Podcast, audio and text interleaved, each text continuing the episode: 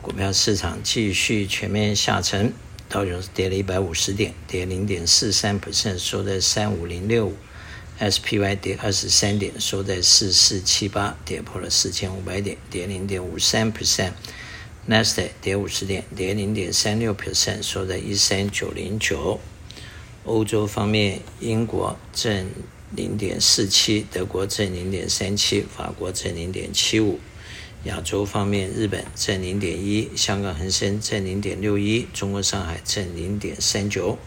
代表恐慌的指数，呃，和呃摊粉的指数到跌到六十九，还是偏高。美元指数在一百零二点零一，美元兑人民币七点一七，美元兑日币一四一点七六，美元兑欧元零点九一。美国的债券，短期债券三个月五点四，六个月五点四五，一年五点二九，两年四点七六，五年四点一三，十年四点零三，二十年三十年四点二零，三十年跟这个一年的差距现在还有大约一点二左右啊，还是。倒挂的现象，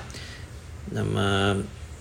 commodity 方面，西德州油八十二块八，呃，布兰特油八十六块二，natural gas 两块五毛八，黄金一九四二，小麦六百三十三。投资人在目前最主要的可能还是关心 earn report，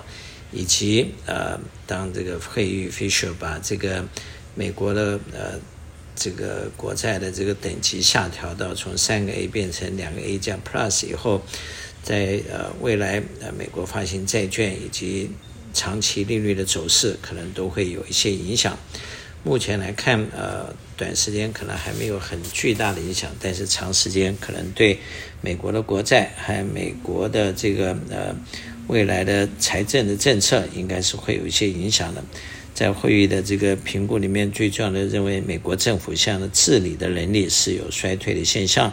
同时，呃，美国一段时间的这个债务不断的上升，也增加了美国的债务对于 GDP 的比例啊，这都是事实。虽然有些人认为这个它的这个系统有点过时，有点有点太保守，但是站在呃呃财务的观点。其实，美国的债务不断的上升，以及预算不断的产生赤字，这两个对经营一个国家和对就像经营一个公司或者家庭来讲，都是坏事情，都是坏事情，而且都没有呃针对这个事情的讨论和呃未来解决之道。不断的印钞票和不断的借债能够解决问题，基本上应该是不合呃一般的投资的原理的。